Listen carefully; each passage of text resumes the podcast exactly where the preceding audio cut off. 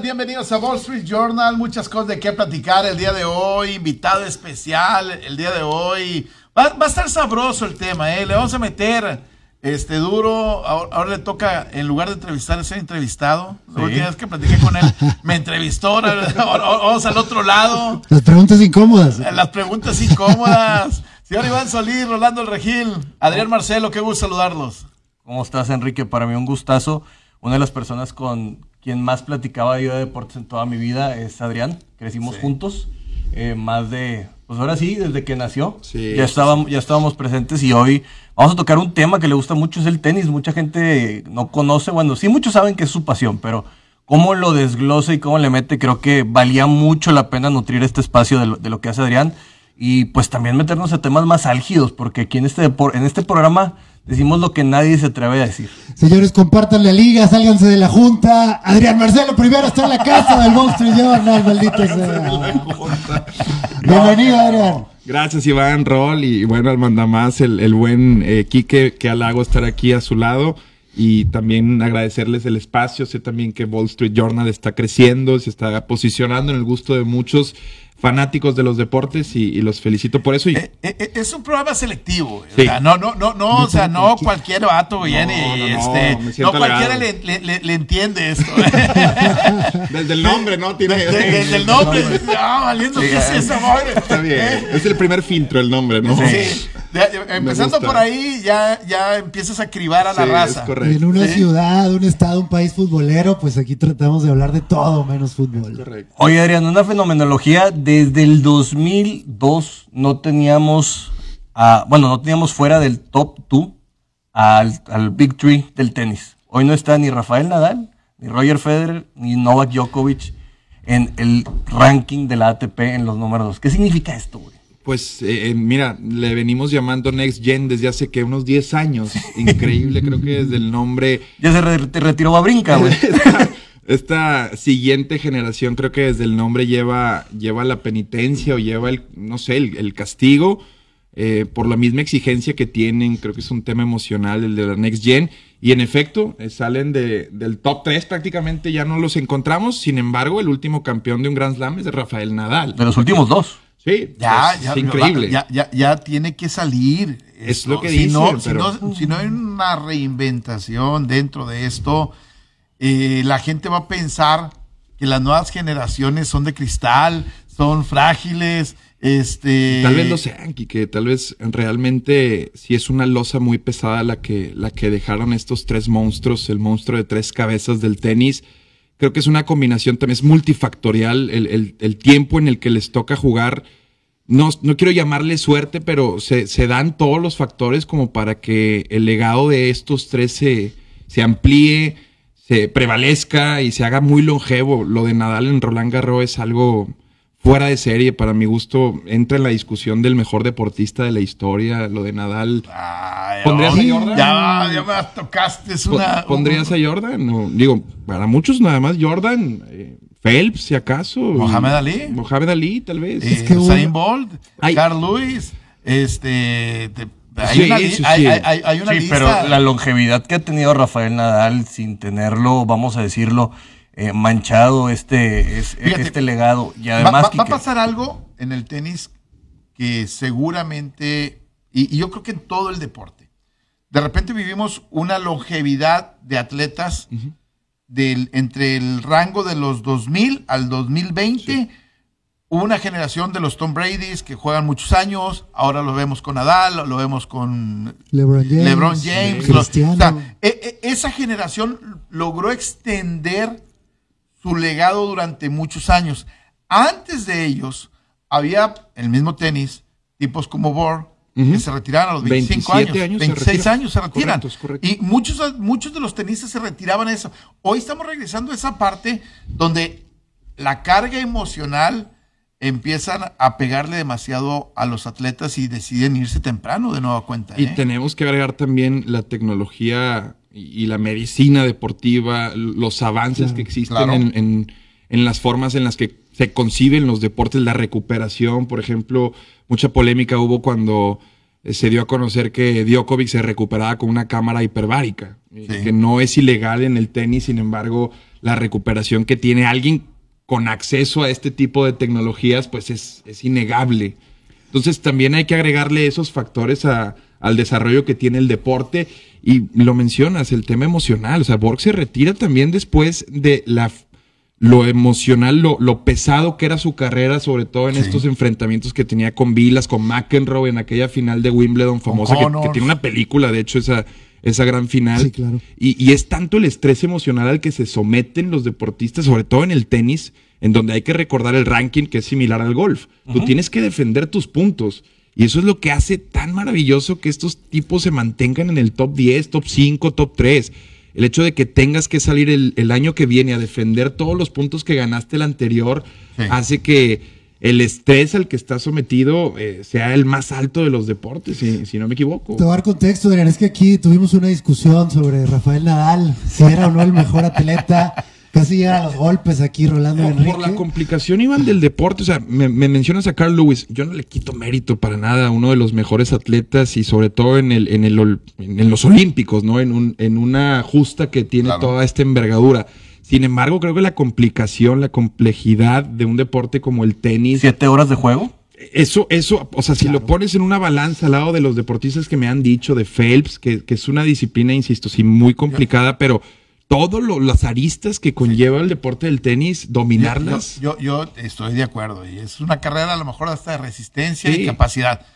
Pero convertirte del 82, 83 hasta el 98 prácticamente en el más rápido del mundo. Sí. Este, y el que más brinca, aunque tu carrera dura 10 segundos y el otro juego puede ser un juego de 5 horas, eso, Sí. eso, eso te mantiene en, en- en un estándar de, ca- de calidad. Tanto es así que cuando se retira Carl Lewis y el análisis le hacen de su cuerpo, dicen, tienes un cuerpo un pelado de 60 años, güey. Sí. O sea, tu desgaste en el Estaba entrenamiento está atrofiadísimo.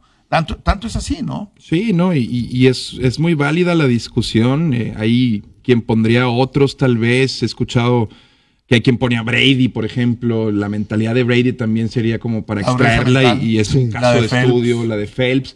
Sin embargo, creo el mismo deporte eh, del tenis, o sea, lo que conlleva dominarlo, la, la, la, la pericia o la sensibilidad que requieres en, en tus manos, el, el traer también un objeto externo, una raqueta.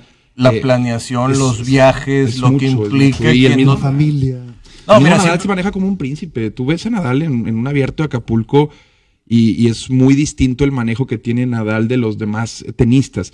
Yo creo que con Nadal lo que hay que extraer es la cultura de trabajo. Me encanta que la Sí. persona más ganadora eh, de- del tenis sea también la que más trabaja. Esa, esa congruencia, el poner, el cotejar trabajo con resultados, que sea Nadal el más grande del tenis, y eso que me encanta Federer, pues no hace más que demostrarle a los niños que, que no hay otra forma de llegar más que con trabajo, que, que Iván. Adrián, tocaste un tema, abriste la cloaca del tema de salud mental.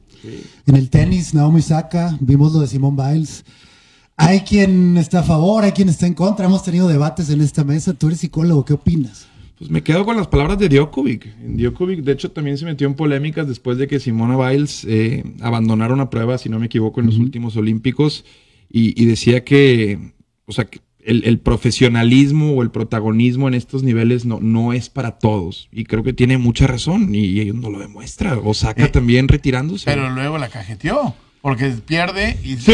y deja tendida a la compañera en, en- en el, el doble mixto, es ¿va? que no entendemos la O sea, le importancia. valió, Sí, le sí. valió gorro, ¿va? La Sí, preciada de oro, que puede ser la diferencia entre el más grande de la historia.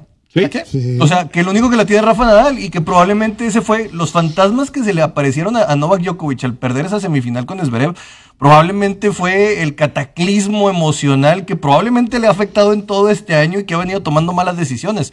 A veces no valoramos ese sentido de cuando el tenis volvió a los Olímpicos, de Sí. cuánto le significó a muchos, porque Roger tampoco lo tiene. Así Roger que tiene un, eh, un bronce, ¿no? Un bronce, O una sí, plata. Un bronce. Y Nadal sí logró el, Nadal el logró en oro. Beijing logra En el oro y aparte de que Ah, tiene ah, muchos es- más ahí- ahí Davis que los otros. Ese día. Eh, es, es increíble. ¿Estuviste ahí? ¿Viste ese Estuve partido? ahí. No, pues qué Eh, chulada. qué- Estuve qué- ahí. eh, Be- Beijing es de esas cosas increíbles que luego te da la oportunidad. Me tocó estar el día que Usain Bolt rom- rompe el récord, me tocó ver a Phelps, me tocó ver, o sea, es algo Pero yo- fuera extraordinario. Fuera de- Ese es el problema, que viste tantas cosas que no le das lugar a Nadal. Yo creo. es que e- ese es el ser, problema, probablemente que ves tantas cosas que, luego, que luego tienes una comparación completamente diferente. De hecho. Sí, yo veo a Nadal ese día, veo a Nadal ese día, pero veo lo que hace Usain Bolt ese día, en donde logra ganar la medalla de oro y lo ves pasar a los 75 metros, estaba justo yo en ese momento a los 75 metros, y ves que el vato ya va celebrando, y ves que rompe el récord del mundo y el récord olímpico, y el vato iba frenándose a los últimos 20 metros y dice, ¿sabes qué? No hay una demostración más poderosa en la historia del deporte que esa. Sí, estoy de acuerdo. Y sobre Sí. todo también la justa. O sea, mucho tiene que ver dónde lo haces. Claro. Creo que en ese sentido, eh, respondiendo, Iván, a- al tema de salud mental, me viene a la mente, por ejemplo, aunque suene eh, ilógico, BTS, por ejemplo, esta banda coreana de, de K-pop.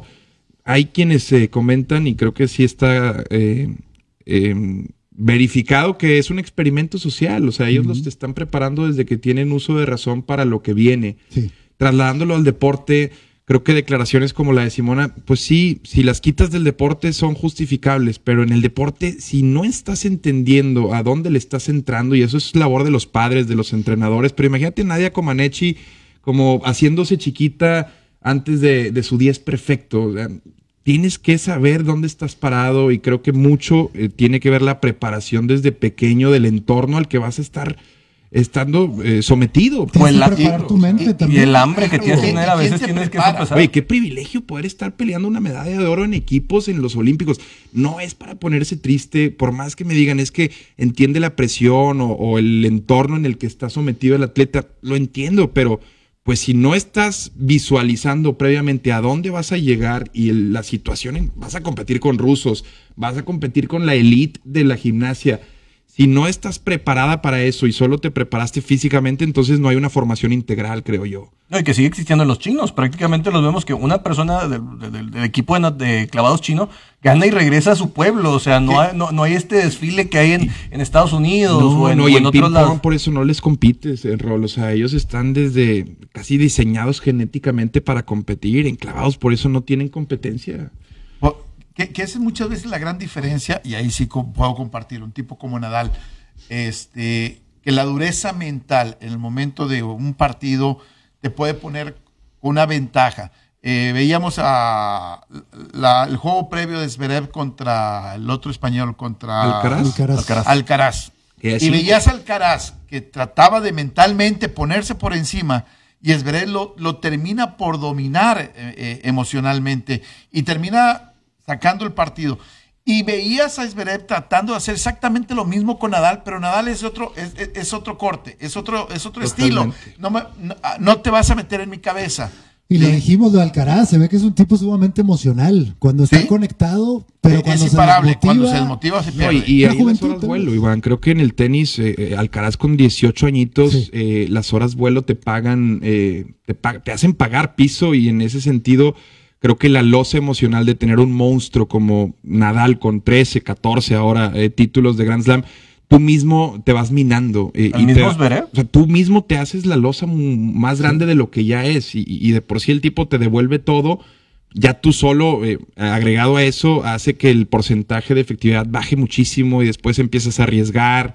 Este tipo después te enteras en, en un cambio de juego que tiene un pie roto y está jugando así. Entonces, tu mente es imposible que no ceda ante ese tipo de fenómenos. Claro. Y, y lo veíamos en la final, ¿no? Cuando salen al calentamiento, van a entrar. Eso, esa imagen eh, es- eh, es esa brutal imagen es, ves a Nadal, ahí. corre, corre, corre, y el otro güey desde el que va viendo, y- y ya, se- ya- ya te metiste en la cabeza de él. Ya sales derrotado prácticamente. Que de ¿no? una manera deportiva, porque hay otros como Kyrgios que prácticamente se te está metiendo de una manera sumamente Cada quien sus formas. Hay que decirlo, pero que, que siempre no se puede hablar de.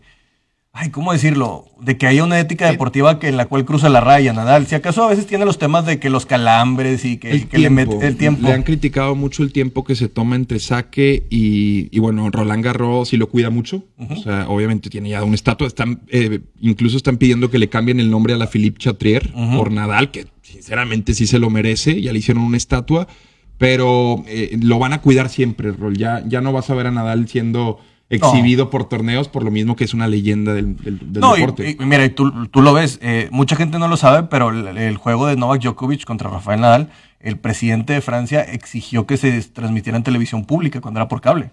O sea, a ese grado tiene el alcance de lo que es la figura de Rafael Nadal y la importancia de Roland Garros, considerando que esa semana habías tenido la Champions en París. sí, sí, sí. O sea, imagínate eh, la, la- la calidad y la, y- y la expectativa que hay sobre esta figura que prácticamente Rafael Nadal podría ser el primer presidente de Francia y España juntos si se lo propone. Sí, ¿eh? Créeme que sí, ¿eh? Lo, lo que se proponga, él lo puede lograr, créeme. Pero el, el problema es que en este tren del mame, mañana gana Federer. Y mañana Federer es el, el, el, el, el- el- el de. Para mí no hay nadie más moda. grande que Federer, que para mí... Para- por eso, en a- a- eso es a lo estilo, o sea, ¿eh? no, O no sea, hay nadie. Para mí, el, el- el tipo más dominante que yo he visto emocionalmente jugando tenis se llama Bjorn Borg. Increíble. E- Era, era un témpano. De hielo, El- ¿no? Era, era un témpano. hombre de hielo. Sí, y jugando con raquetas de madera. En, Increíble. en- en otro, en otro momento, en otro tiempo, en, otro, en otras circunstancias. Por eso cuando me dicen que este es el más grande, híjole, yo no soy de los que piensa que todo el tiempo, eh, el tiempo pasado fue mejor, pero sí vi a otros jugadores en, en- en otras condiciones y en otras características también siendo dominante. Creo que el deporte, ahorita que hablábamos de la salud mental, en muchas veces el deporte, muchas, eh, creo que en más del 50% de las ocasiones, el que tiene mayor dureza mental termina por ganar. A veces, aunque no tenga las mejores condiciones físicas. ¿eh? Y es válido, es una lesión. Hay que trabajarla. Va- vámonos a un corte. ¿Te Sí, parece señor. que me piden la mención de... Saludos rápidamente a Luis Fernando Alonso, a Mario Mendiola. Dice, Luis Adrián con la competencia lo van a regañar. ¿De qué? Saludos a Fernando Regil, Mauricio Manzano. De- de- También a Raúl Rangel y a César García. Dale, dale. No, nada más, ya, ya con eso acabo los, acabé los saludos. Ok. Déjame decirle a la gente algo bien importante. Viene la carrera de ABC Deportes y Jomar tiene el regalo perfecto para ti, para papá. Eh, regístrate a través de la página de Jomar en promocionesjomar.com diagonal Día del Padre 2022. Si tú compras 400 pesos en cualquier ticket de compra, vas a tener la oportunidad de ganarte asadores, este, kit de, de para asar, hieleras, muchos premios. Así que regístrate en promocionesjomar.com diagonal Día del Padre 2022. Ahí consulta los términos y las condiciones. Y además de eso, tienes la oportunidad también de que Jomar va a estar presente en la carrera que vamos a tener el próximo domingo del Día del Padre, ahí en Parque Fundidora, y va a haber muchos regalos también. ¿Es de los 5K, amigos. Kike? o Es 5, 10 5, y un 10. K. Ok, Un K, yo voy a ese. Sí, no, y, y sabes que por primera vez el Uncal normalmente lo, lo, lo, lo dejaban para niños. No, nosotros lo abrimos. Venga. Nosotros lo abrimos. Porque hay mucha raza. Sí, güey. Hay, hay- hay mucha raza que decía, oye, yo puedo el 1K. Pues dale, güey, el 1K. O sea, venga, suba. Oye, Ya es un chingazo. Exactamente. Na- nada más comentar que también, rápido antes de irnos a corte, ya está el WhatsApp de Wall Street Journal 8122066654 para que manden su mensaje de voz si le quieren decir algo aquí a este No, señorón. no les abra la puerta. No no. No les abran la puerta. 8122066654. Vamos a una pausa, regresamos rápidamente. Ya estamos de regreso y hay una de las cosas que yo quiero tocar, Adrián, que es en esta lucha de los sexos por la equidad.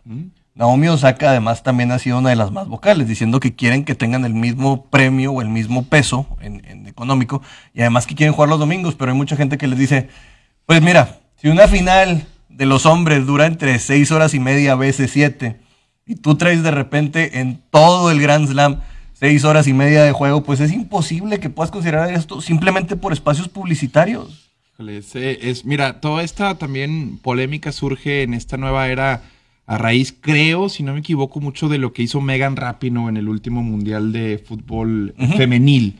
Creo que Megan Rapino puso, puso como el dedo en la llaga en un tema que viene pues eh, arrastrándose como por muchos años. Sí. La realidad es que también, en- es también una opinión meramente personal, pero no es, eh, no es el mismo deporte, sinceramente. Y también el básquetbol de mujeres sufre esta crítica y así otros deportes.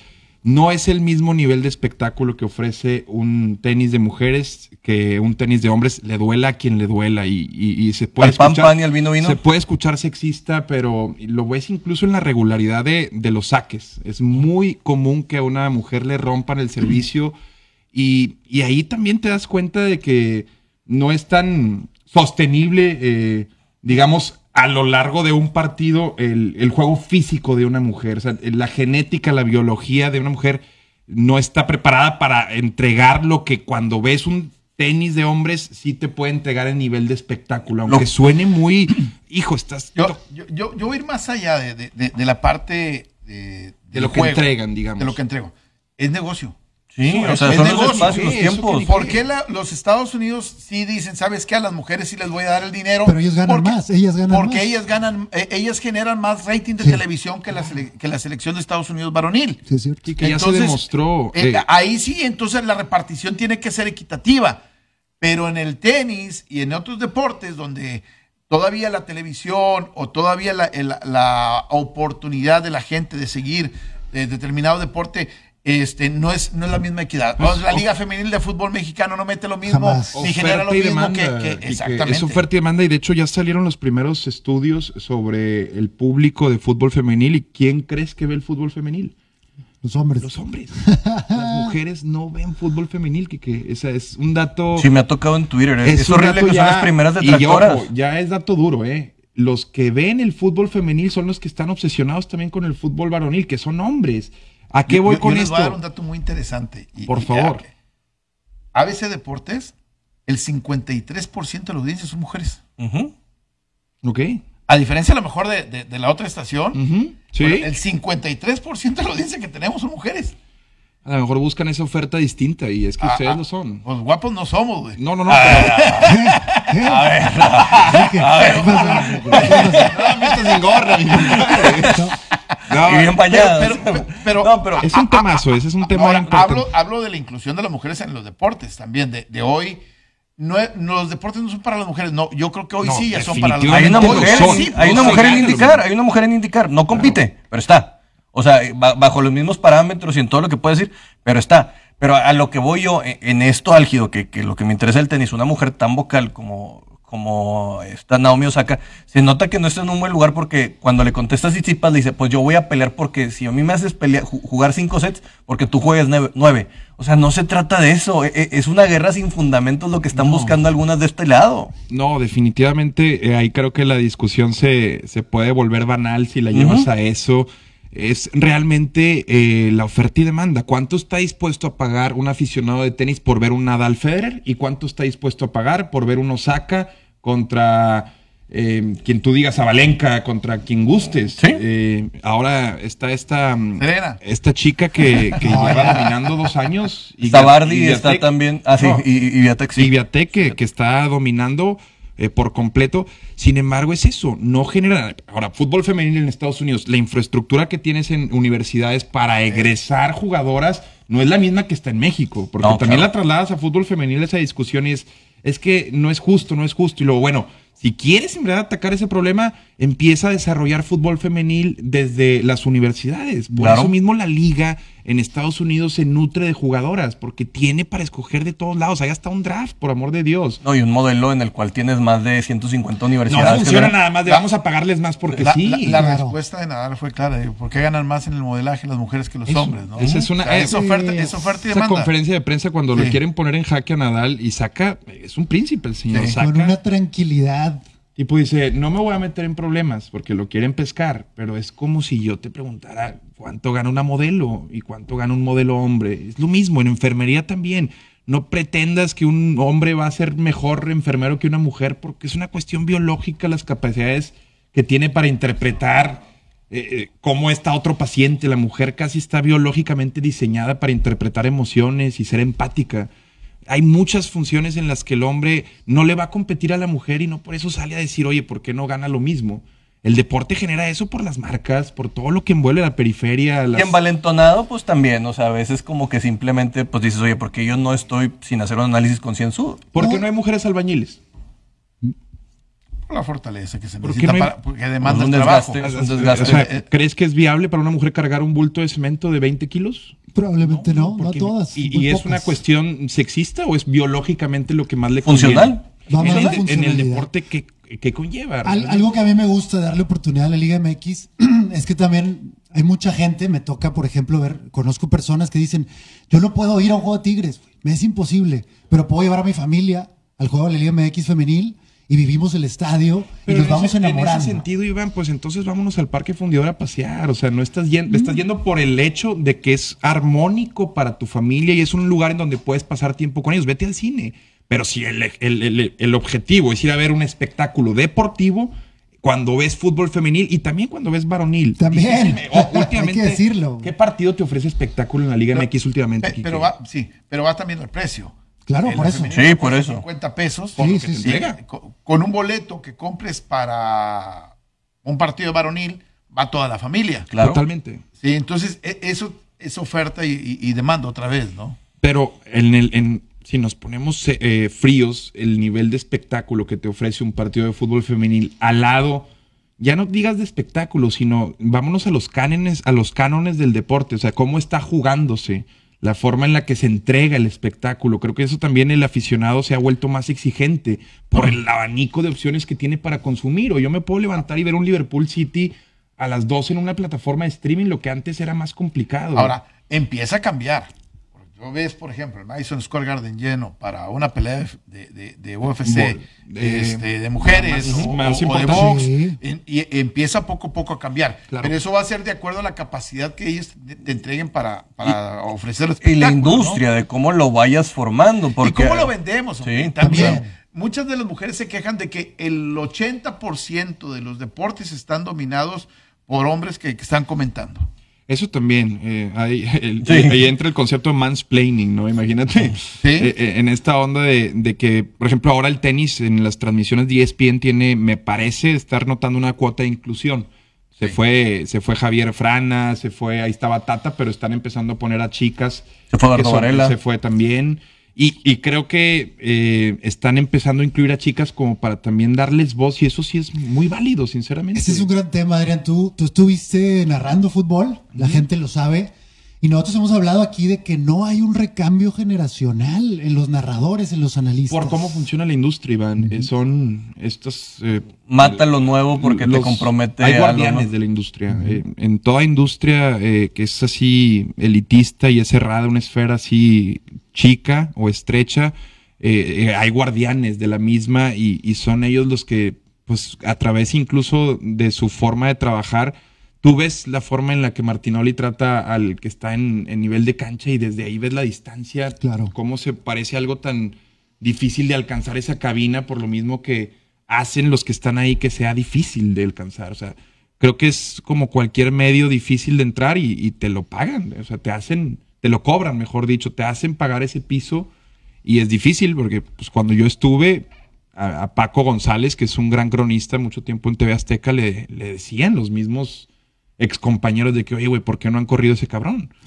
Y, y era porque yo traté de aportar algo muy distinto a lo Sí. que normalmente ves en, en- en televisión abierta cuando se narra fútbol. Porque aparte tú eres, hay que decirlo, eres chapelista, eres muy Sí, de me- una escuela de me comedia muy Me diferente. gusta la, me gusta la comedia. El- eh, y el humor negro. Y a veces eh, no es tan permitido. No, no, y más en una industria tan purista como la como es esta. Y, No, y que el deporte nuevo es ofenderte. Sí, El deporte nuevo es para ser relevante me ofendo. No sé por qué, pero ya estoy ofendido y luego veo por qué. Ahora, hermano, a mí me tocó tres de las peores temporadas que, que yo le he visto a las Chivas. Eh, eh, neta, sinceramente, con, todo, con todísimo respeto, eh, era un mugrero lo que presentaban en la cancha. Y también parte de lo que hice fue identificar que si abajo no estaba pasando algo, pues al menos arriba Tengo- podíamos hacer algo. Tengo, entre- que tengo que tener entretenida a la gente, Quique, porque si no se me va a ir. Tú sabes de eso, o sea, Claro. si abajo te están presentando, la verdad, un, un espectáculo nefasto, eran cero ceros, uno uno. Eh, Imagínate un Chivas San Luis. eh, no, no, no, no, no. Y la gente molesta. En serio, era, era algo, algo increíble. No se vive el fútbol como aquí en Monterrey. Eso sí, la gente acababa el partido y se iba a su casa Como si no. como si nada, eh, no tan enojados como cuando pierde Tigres o Monterrey aquí. Sin embargo, creo que también es una problemática de la liga. El espectáculo, el producto o la forma en la que lo están envolviendo deja mucho que desear. Hay otro Liga extremo, ¿no? Lo que hemos visto en los sultanes. Que es con tal de hacer un poquito de espectáculo, ya hacemos una boda. En, Tienes que rodear de que la cámara tome la kiss cam y toda esta onda. La víbora de la mar. Pero, pero, pero terminas, terminas por matar el espectáculo. Sí. El deporte. Por matar el deporte. Y voy a poner un ejemplo, el rodeo en Monterrey. Antes había buenos rodeos en Monterrey, había todos los que incluso eran famosos en Monterrey, vaqueros que eran famosos en Monterrey, pero un día a alguien se le ocurrió meterlos al Far West y meter mejor la fiesta en lugar de los toros. Y el rodeo se fue al carajo. se Cuando el jodió. rodeo es el rodeo. El- el- exactamente, se, se fue al carajo, ¿no? No, tú lo checas O- en Houston llenan de arenas. No, no, o sea, no, el Reliance Claro, Stadium. Sí, sí, sí. Una cosa increíble. El payaso rodeo es un concepto Eh, exactamente. sagrado allá. Y aquí terminamos por mandarlo a, a- a la fregada, ¿no? Entonces, eso termina por matar a, a otros deportes, ¿no?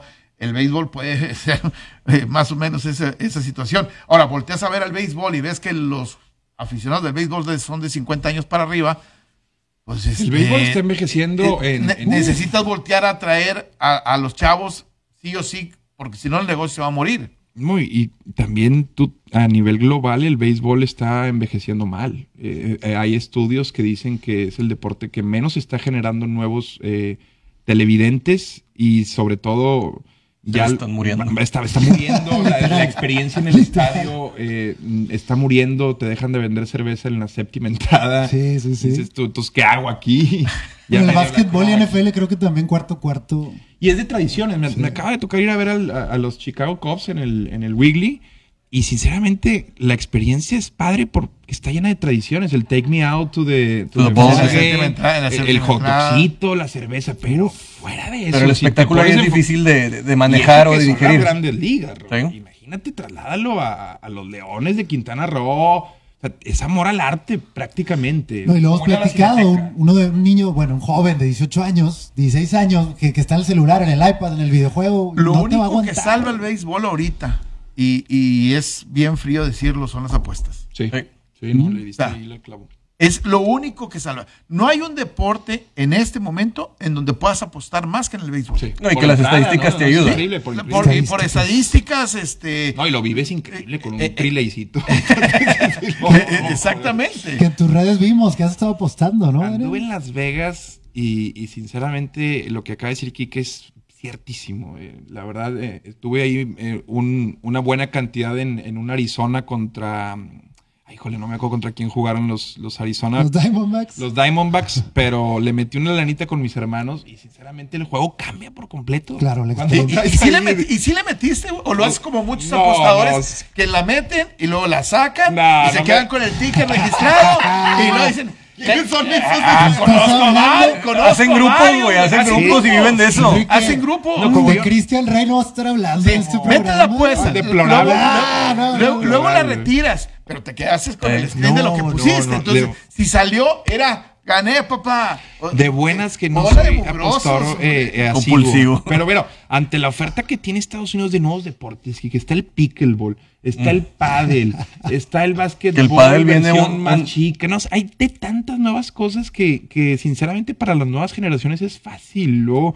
como escoger otra cosa que no sean los, los deportes tradicionalistas de Estados Unidos. Sí se viene una generación de ludopatía, ¿no? Es, in- es inevitable. Hay unos que prefieren incluso apostar que jugar deporte, o sea, les genera más adrenalina incluso jugar Fortnite. Que eso. Dopamina. Vámonos al segundo corte. Estamos de regreso en unos instantes para seguir platicando con Adrián. Vienen temas como quién podría ser el futuro de este relevo generacional que no hayamos en el tenis, ¿te parece? Carlitos. Y el tema de cannabis en el deporte de la guerra contra el opioide. Vamos, estamos en 92.1 FM, 660M. Esto es Wall Street Journal. Y nos atrevemos a decir lo que muchos no se atreven. Estamos de regreso en Facebook. Adrián, hablábamos del relevo generacional que se acaban muriendo. Dijimos un babrinca, vimos que de repente también dentro del Big Tree había un cuarto rey mago que era este Andy Murray, que nunca lo, lo contemplaron. Eh, pero a fin de cuentas se han ido muriendo varios. Carlitos Alcaraz es la cara más interesante, a lo mejor con Alexander Zverev, porque también Dominic Thiem desapareció. Fíjate, Tim después de ganar el primer slam, que Tim era uno de los encabezadores de la Next Gen, si, si mal no recuerdo, no, de hecho, es así. Se hizo un escándalo porque era, Rafa, sí. Tim era el, el destinado a, a destronar incluso a Rafa en Roland Garros. Se aventó una gran semifinal o un par de semifinales con Rafa o, y por ahí creo que hay una final. Pero cuando él gana su primer slam, eh, que si no me equivoco es el US Open, él dice, madre mía, o sea, si esto me va a tomar ganar 20 más o 19 para ponérmeles ahí en la discusión, no quiero, no quiero, no quiero entrarle. Y ahí están los resultados.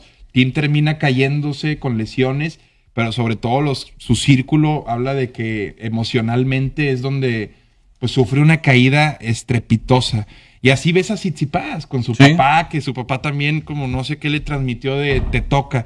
Creo que el que termine destronándolos es el que menos piense que lo va a hacer, Rol, porque esa losa es imposible de vencer si los empiezas a entrenar desde morros para superar a Djokovic. No, no se puede de, de esa forma.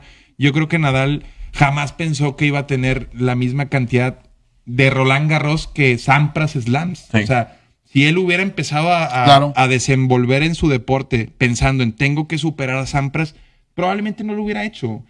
Y estás hablando eh, de un tipo que era derecho. Y tú sabes, Tony Nadal, su tío, lo hizo zurdo, nada más. Yo ya vi el programa y es falso. Eso es falso. Es, falso. Lo vi en la entrevista con Bertino Osborne cuando estaba chico tienes que jugar con las dos manos prácticamente. Sí, tenía como los, los dos drives que ahora también está muy de moda, que los, cambian la raqueta. Los, morros ahora cambian la raqueta. Y eso es, una no es una cuestión que habrá que ver si alguien puede llevarla a un nivel sí, pero eh, eh, sostenible. esa sí la vi y dice, no, me pesaba la raqueta, jugaba con revés a, los dos lados. Y de repente me empecé a sentir más cómodo con la izquierda y lo mantuve. Y Tony al ver esto, pues dijo, pues mejor que Pero la revolución que alcanza una bola de Nadal, tú sabes. no, el, top spin que alcanza en, en, Roland Garros es impresionante. Puede competir. Eh, fíjate, me, me, me, gusta la persona, la personalidad de Nadal. Pero cómo llega a impactar a la gente. Ve, cuántas veces se ha agarrado la nariz este es un Rolando. es y, no, visto cuándo me sacó, y no visto cuánto me sacó el perro. Por eso te digo, me sacó el perro. Es lo que más me preocupa. Creo que desde ahí el tipo te saca de onda. Porque si tú estás jugando contra Nadal y de pronto ves cómo se obsesiona por acomodar las botellas, dices tú, a ver, ¿qué trae este autómata? Y te está distrayendo. Y, y luego empiezas a ver. Y la, toalla, la toalla que tiene que ser. Los mecanismos que tiene para. Metódico, perfeccionista. No, el stock. es que si lo llevas al deporte, esa esa, rutina, ve en lo que la puedes convertir, porque su saque, precisamente por eso es, digo, no es el más poderoso del, circuito, sin embargo lo acomoda, ha llegado a una sensibilidad donde lo puede acomodar en la T, lo puede esquinar, puede hacer un saque lifteado que, haga más daño, y en ese sentido los escenarios que tiene Nadal atrás para saber qué hacer de acuerdo al rival son incontables. Dice, Osvaldo Reina, dice, el problema es que todos los que salga van a tener la losa de superar al Victory es que no tienes que pensar en superar al, Victory. No pensabas en superar a Bor. No, Sampras nunca pensó en superar a Bor. No, no, no. Eh, no pensaban en superar a Sampras. Probablemente la frustración más grande de Luis Hamilton es que quiere superar a, Michael Schumacher en este momento y por eso está dando el desempeño que tiene. pero te aseguro que nadie estaba pensando en superar a Senna o a, o a mm. Nicky Lauda. O sea, tú tienes que hacer o, o cubrir tu propia historia. Bueno, en el básquetbol, lo de Kobe Bryant o LeBron James, ellos sí dijeron, yo quiero ser más grande que Michael Jordan. Cuando, cuando Kobe gana el, el, quinto anillo, lo primero que dice que está contento es porque tiene uno más que Chuck. O sea, sí, sí era en su mente de tengo que superar a Chuck. Chuck ya había salido de los Lakers en ese entonces pero sí funcionan como combustible, por ejemplo. Pero llega un momento donde lo piensas, no al inicio. No al inicio, no puede ser el motor de Exactamente, llega un momento donde ves la cercanía que dices, ¿sabes qué? Sí quiero ir por, por ese récord, sí quiero lograr esa, e, esa meta. Pero yo te aseguro que cada uno cuando empezó su carrera no estaba pensando, primero piensas en establecerte, primero piensas en, en, ser ganador. Los dueños incluso ven como algo nocivo el hecho de que estés persiguiendo marcas. En, la temporada 9-3, eh, que los Bulls quedan campeones por tercera vez consecutiva, el dueño le habla a Phil Jackson y le dice, oye, no quiero pensar que estás transmitiéndole a los jugadores que tienen que romper y batir la marca de la temporada pasada, porque habían tenido un récord eh, en cuanto a juegos. Y les dice, le dice Phil Jackson, me encantaría haberles dicho eso, están motivados por sí solos, porque sabían lo que tenían enfrente, iban a convertirse en el primer equipo en, en ganar tres campeonatos seguidos. Y eso eh, creo que también cuando le cae la onda al jugador de lo que está por lograr, la motivación viene sola. Pero si al inicio de tu temporada es vas a superar, creo que partiendo de un plan de juego así, va a caerse. E, es que la grandeza, no te importa el pasado, te importa el presente y si ves hacia el futuro, pero más te importa el presente, es ganar hoy. O- hoy necesito ganar, no, no, no mañana. Hoy necesito ganar porque para mañana de nada me sirve. Hemos hablado a veces de ese gen obsesivo de los Michael Jordan, de los Michael Schumacher, De los Tiger Nadal, Woods. Tiger que están dispuestos a sacrificar la vida personal, pero que ahorita las nuevas generaciones te Bueno, dicen, Tiger Woods no, yo no no, estaba quiero. tan dispuesto. Bueno, no, Tiger Woods no estaba tan Que estaba dispuesto. dispuesto, Bueno, pero menos. estaba dispuesto a sacrificar a su esposa. A su esposa. no digamos, sé. digamos que, bueno, Mike, Bueno, y, y- y- te, una y- parte. y te voy a decir. Ojo y te con voy a Michael decir- Jordan, que las apuestas sí, lo- También, no, también. el- el- bueno, el papá es todo Ah, un lo- tema. lo El- mandaron casi que era un preso, eh. Ahora, es. Y quién sabe, te voy a decir si sacrificaron su vida personal. Y voy a poner el ejemplo de Tiger Woods. Después de que él destapan su problema de mujeres y todo ese tipo de cosas, su salud mental ya no fue la misma. Claro. A lo mejor era algo que él necesitaba. O sea, no, No. era, no era que quisiera No, no, hacerlo, te- lo necesitaba. Más atrás, el buscar a esas 100 mujeres era una muestra de que su salud mental estaba Él, él quería hacer equivocada. hoyo en uno. Pero lo hizo en 100. Se tardó Constant- constantemente. De hecho, a él, a él lo pescan, eh, pues hasta el copete de Bicodín eh, en, Sí, en- nada más. en una. Por los dolores su que tenía. documental está muy fuerte. Bueno, ese, ese es todo un tema. Ahorita que hablabas de los este, Opioides. opioides. Sí. Así. Debería estar permitido en ciertos atletas, por ejemplo, en la NFL. Dice la NFL, si no fumamos marihuana, si no utilizo... El 80% usa. a- algo que dijo Ricky Williams. ¿Para qué se hacen güeyes? Todos lo usan, hombre. Aguántame ese No, tema. Después del corte, regresamos para cerrarlo acerca de eso porque creo que dan 10 minutos. Y prendemos uno aquí traje. buenos. 99.1 FM, 660 M, este es Wall Street Journal y nos queda un corte, el más irreverente de todos. A ver, estamos de, estamos de regreso. Los opioides, ¿son necesarios o no son necesarios en los deportes? Creo que mandar, mandar un mensaje de que son necesarios sería incorrecto. Definitivamente necesario, creo que no es la palabra. El tratamiento del dolor. Complementarios. Creo que son Complementarios. complementarios, Kike. Y, y sí, creo que sería tapar, intentar tapar el sol con un dedo, sobre todo en NBA y NFL, eh, por, por la población que, que existe de jugadores. La demográfica. eh, por exactamente. Creo que eh, sería ir en contra y sobre todo con un tema tan que ya es global. El tema de la legalización del cannabis no es un tema que varios países digan yo sí y otros no. Es un tema que a nivel global está avanzando. La industria del oro verde le llaman, o sea, por donde la quieras ver, por cualquier arista que quieras eh, entrarle a este tema, hay formas de, de ponerlo sobre la mesa como algo que tiene que pasar. Y que viene el tema de que muchos atletas aquí, que lo hemos dicho aquí, el tema de que los opioides, ¿cuántas veces Brett Favre decía, no sé cuántas pastillas me trago al día por el tema del dolor? llegó a, se tuvo- se llegó a tomar más de 100 pastillas Sí. en un día. Y que dices, bueno, ya, ya ahorita en, en los contratos eh, colectivos, Jerome Bettis eh, le pasaba exactamente igual. Dice, oye, choque constante, Quique. si puedo tratarlo con cannabi- eh, cannabidol o los derivados de la marihuana, pues no es tan agresivo como lo que vemos en Estados Unidos con la crisis de los opioides. O sea, eh, realmente en Estados Unidos es un problema Bueno. todo lo que deriva de los, estos oxis, de todo lo que viene de los opioides, porque es un problema de salud real. Y no hay vuelta atrás. Ahí no, nada más ves. eso. No, deja tú. El problema es que juntado con el, eh, el traumatismo cráneoencefalopático, con, junto con los opioides, acabas en una combinación terrible Pero- de pero- suicidios. sí, pero Cóctel luego horrible. terminamos en una doble moral. Porque si autorizamos unos, entonces más adelante tendremos que autorizar los esteroides porque te vas a recuperar más rápido de, de- de una lesión. Te vas a entonces empezamos a, a jugar con, con Pero dobles son ingredientes. Pero una, de las mejores épocas ¿no? del béisbol es la época de los esteroides. Canseco, Barry Bonds, Maguire, al Sammy. A ver, Quique, también yo creo que estaría bien incluso poner sobre la mesa por qué no lo hacemos legal para todos y que cada quien corra los riesgos. Está un poco frío y tal vez no es el mensaje que se manda por la pureza del deporte. Sin embargo, en otras cosas, como dices, hay doble moral. O sea, si es un deporte en donde metes cerveza hasta en la esquina del, del estadio.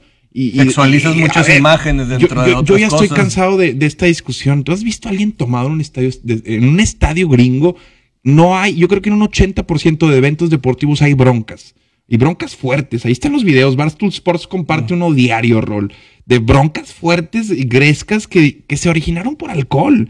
Si todos anduvieran bajo los efectos de, de- de la cannabis, créeme que Comiendo delicioso. pones una de John. Lennon, pones una de John Lennon y Tigres y Rayados se abrazan, hermano.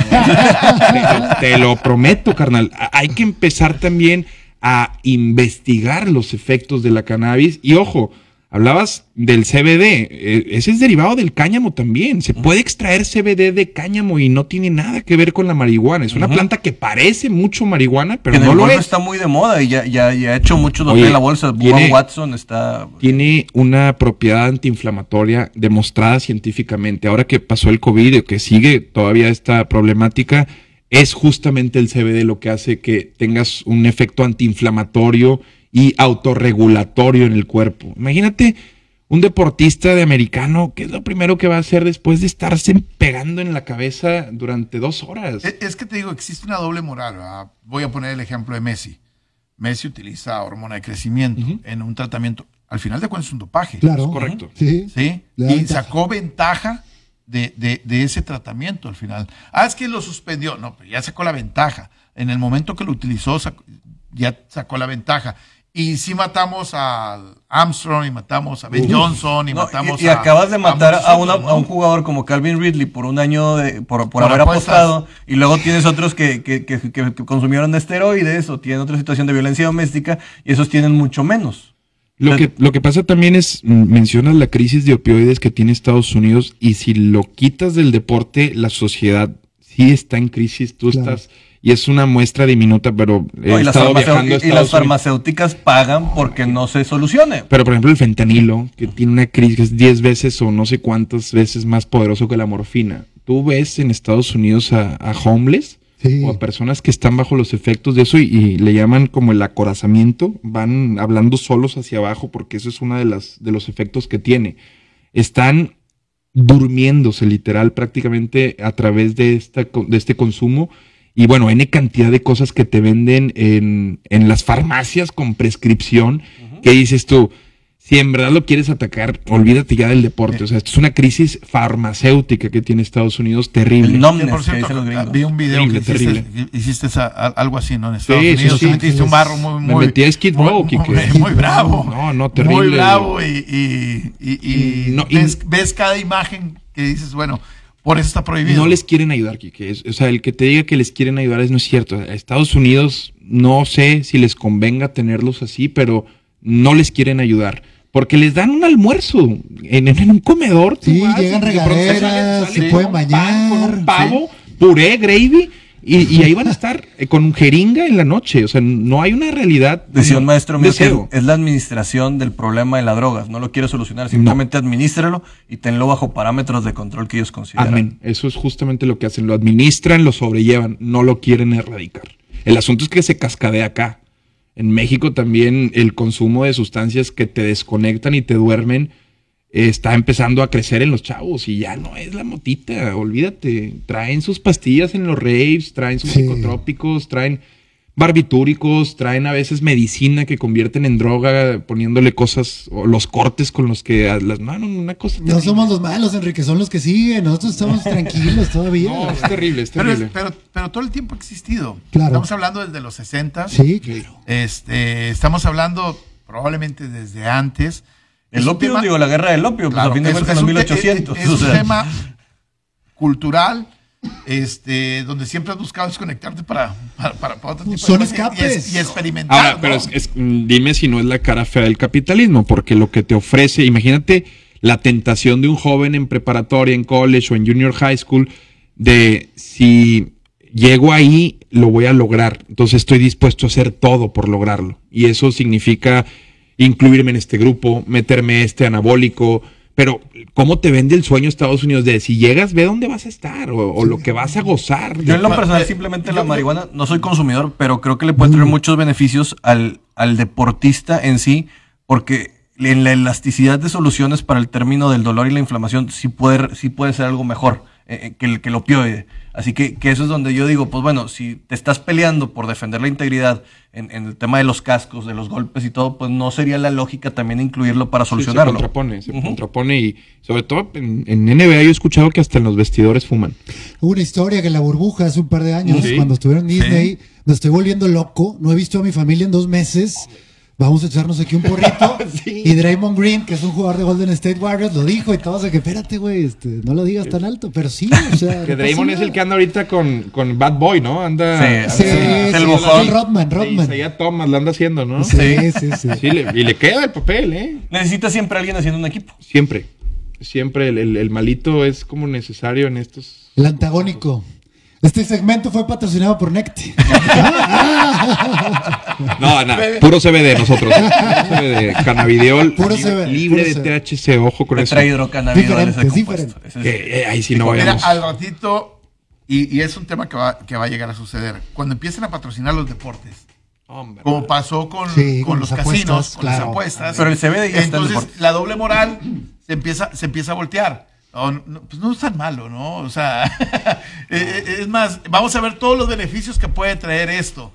Así vivió la época de la prohibición. Imagínate que Claro. Budweiser quiso patrocinar a los Cops en los 40 y pues, ah, no, no, pues no le hagas, ¿no? Claro. Así en 50 años nos vamos a estar riendo de esta plática. Y ahora Budweiser es lo que más esperan en el fin de semana del Super Bowl para ver qué es lo que van a entregar en esquema de Y es, marketing. y es por lo que vive el deporte prácticamente, las marcas. Saludos, ya casi nos vamos. Fernando Regil, que también Ah, acá. mi primo hermoso, adorado. Es golfista profesional ese señor, ¿eh? Sí, Osvaldo Reina, Torres JL, Roberto Charlie dice que si le mandas un saludo. Ah, un fuerte abrazo a Roberto Fue productor aquí también de la, de- del programa. Y bueno, pues un montón de, de comentarios, algunos retando.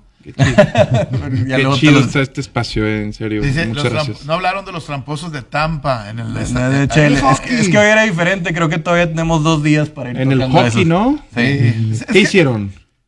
¿Quién? El equipo Tema de del o sea, que- arbitraje. El arbitraje, El se arbitraje, el- se habla mucho del arbitraje, se habla de la manga, de la manga ancha que se dejaba en, en- en algunas de las jugadas, ese- todo ese tipo de detalles, ¿no? Porque luego mucha gente dice, ¿cómo puedes hacer trampa en algo tan, bueno, dejando a unos correr y a otros no, Hay ¿verdad? recovecos ahí que puedes eh, utilizar. eh, Dice Miguel. Ángel Cisneros, si Quique García te diera la oportunidad de estar en la estación, ¿de qué sería tu programa? Me preguntas a mí. Sí, dice Miguel Ángel te pregunta. Imagínate, a mí se me pasó como 10 minutos esto. Definitivamente me, me gusta, o sea, me gusta un Que chorro. un asiento aquí. Pero lo, lo padre es eso, Quique, desde que lo conozco y tuve la oportunidad de, de entrevistarlo en ese en serio, me confirmó que no está aquí por una cuestión de sé más que tú. Le gustan, le apasionan los deportes y bueno, mi primo ni se diga. Y creo que esa debe ser la esencia de todo espacio deportivo. No es el sé más que tú, ni digo, obviamente necesitas tener las, las, los cánones y, y las, el ABC, el ABC de los deportes, y no que estás haciendo hablando de ellos. Claro. Sin embargo, creo que llega un punto donde cuando todos estamos como en el mutuo acuerdo, ok, sí sabes, yo sé, se da una plática hermosa sin querer competir. Y eso es para mí eh, el, pues la esencia de los deportes que nos unen. Claro, perfecto. Nos vamos, gracias, Gracias, Adrián. Gracias, Quique. La puerta, la, la puerta abierta, gracias. la puerta abierta. Primo, siempre, que- adoro, siempre que carnal. quieras. Nos vamos, gracias, pásela bien.